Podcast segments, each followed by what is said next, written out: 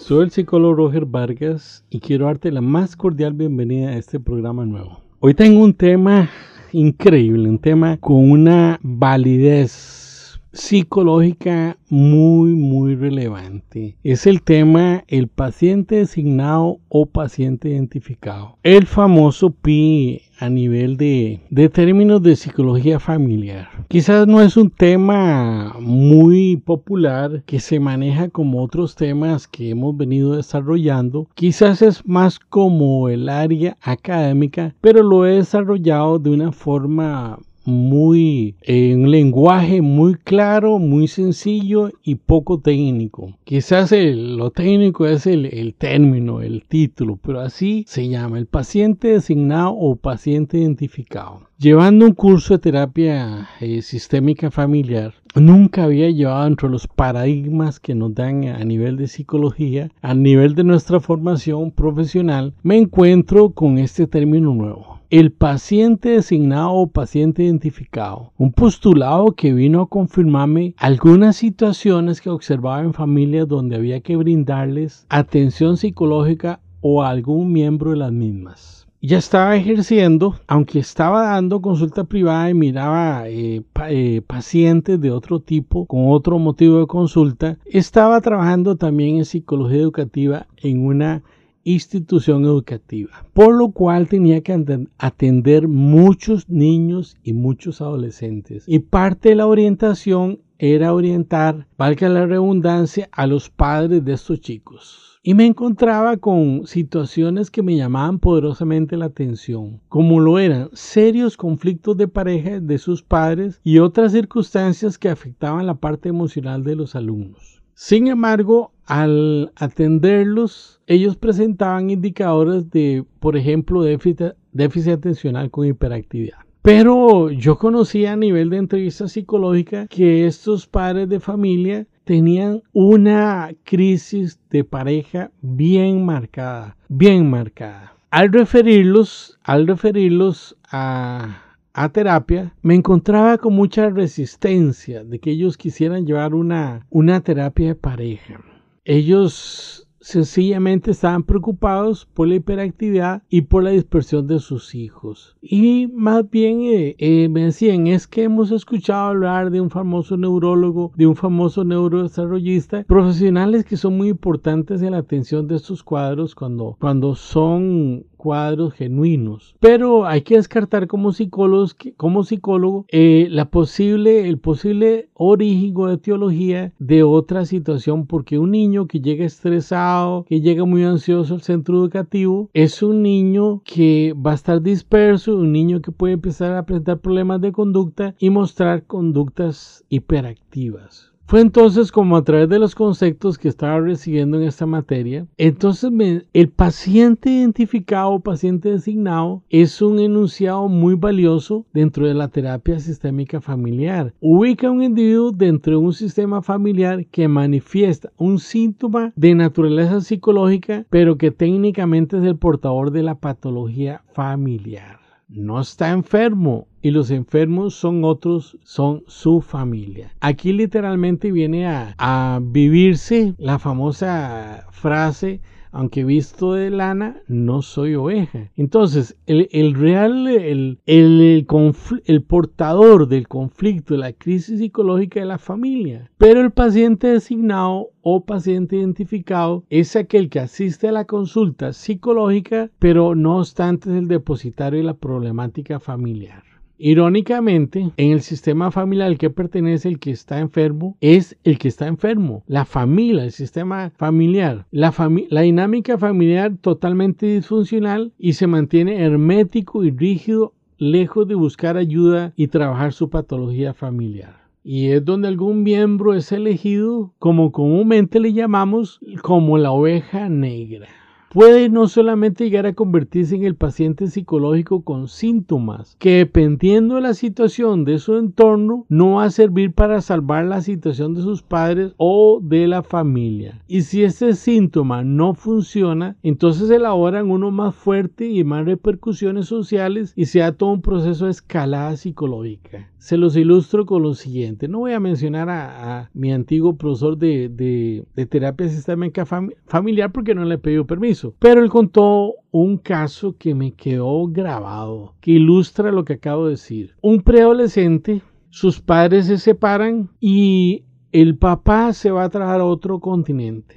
Una separación, no había un divorcio, había un problema, una crisis de pareja bien fuerte. Entonces él de pronto aparece el preadolescente con un asma. Entonces, así, así, un trastorno psicosomático y empieza a tener un cuadro de asma. Entonces, cuando la, la señora, la esposa, le notifica esto, él sencillamente empieza a mandar más dinero para que lo lleve a tratamiento médico. Y ahí seguía, se ponía peor. Iba evolucionando el alma en una forma negativa y sencillamente el hombre empezaba a mandarle dinero. Luego, entonces vean qué interesante, como el síntoma de elaborar el alma, esto, esto obvio que el niño no lo hace a nivel consciente, es totalmente inconsciente, pero es el que, el que se está volviendo como el paciente identificado. Entonces el niño el preadolescente, no niño, preadolescente o adolescente de acuerdo a, la Organización Mundial de la Salud, el, adolescente empieza a defecarse y orinarse en sus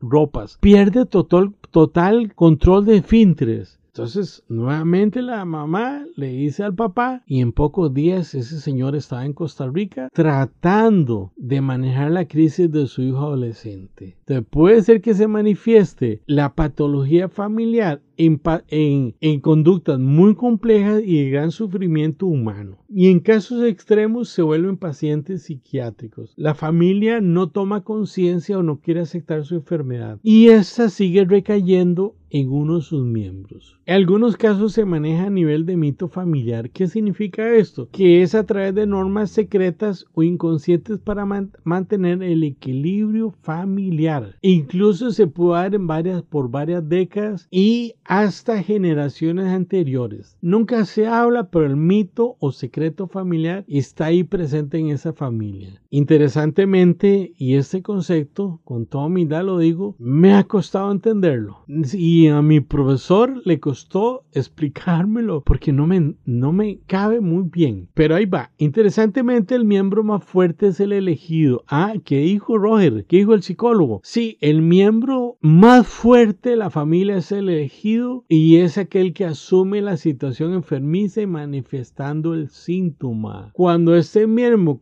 miembro conocido como paciente designado empieza a ver cómo los demás crecen, cómo los demás no tienen problemas, solamente él es el que tiene la vida destrozada. Y entonces empieza a hacer hacer conciencia y en muchas situaciones empieza a describir o más bien interpretar las conductas el rechazo del sistema familiar por la y pasándole toda la patología a esta persona. Interesantemente es cuando este miembro, llamado paciente designado o identificado, empieza a salirse paulatinamente de ese sistema familiar enfermizo o patológico, hasta que sale totalmente sale tomando una concientización muy fuerte a la par de una toma de decisiones. Se sale como oveja negra de la familia, incluso se independiza de la familia inician una nueva vida y sus síntomas empiezan a remitirse o modificarse y sorprenden por lo impresionante de su recuperación y cambio de vida. Pero ojo, sorpresa, ven qué interesante, a mí me gustó mucho este paradigma este, de la terapia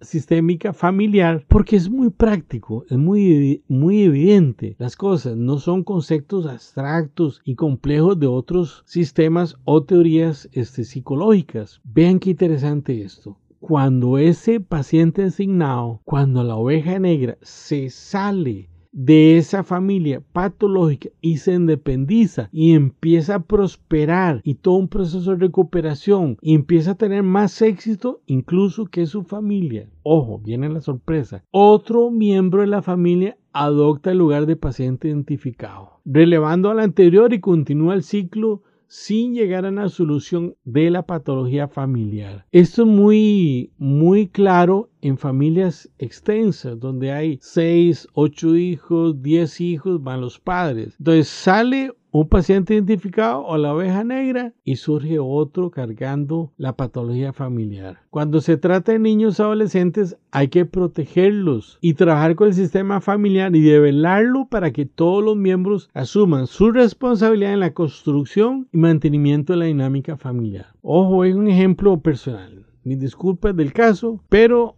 ocurrió así.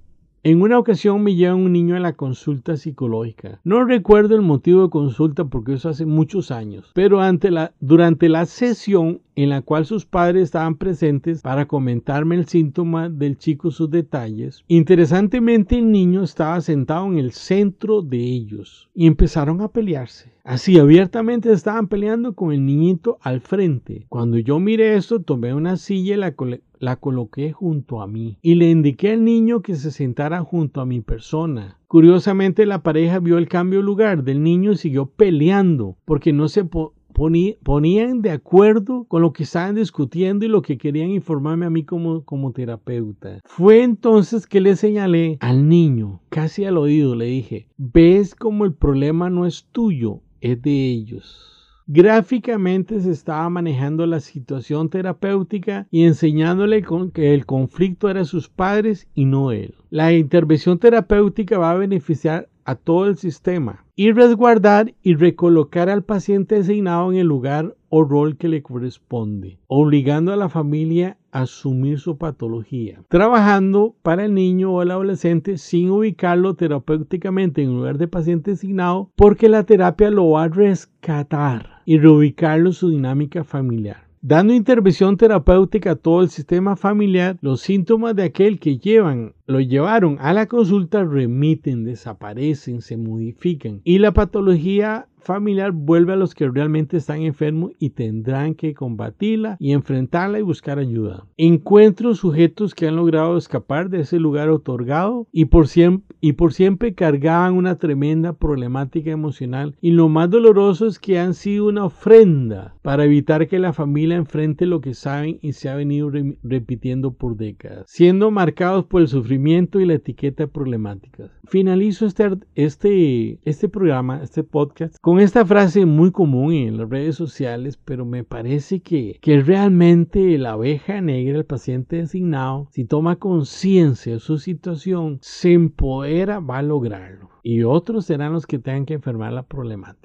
Es una frase muy común. Hasta tengo cierta duda de, de, grabarla, pero no importa, ahí va. El diablo susurró en mi oído, no eres lo suficientemente fuerte para resistir la tormenta. Hoy le susurré al diablo en el oído, yo soy la tormenta. Yo soy el fuerte, yo soy el sano, yo soy aquel que no tengo la patología familiar. Muchas gracias por ser parte de este programa. Les prometo que el próximo programa va a ser igual o mejor que este.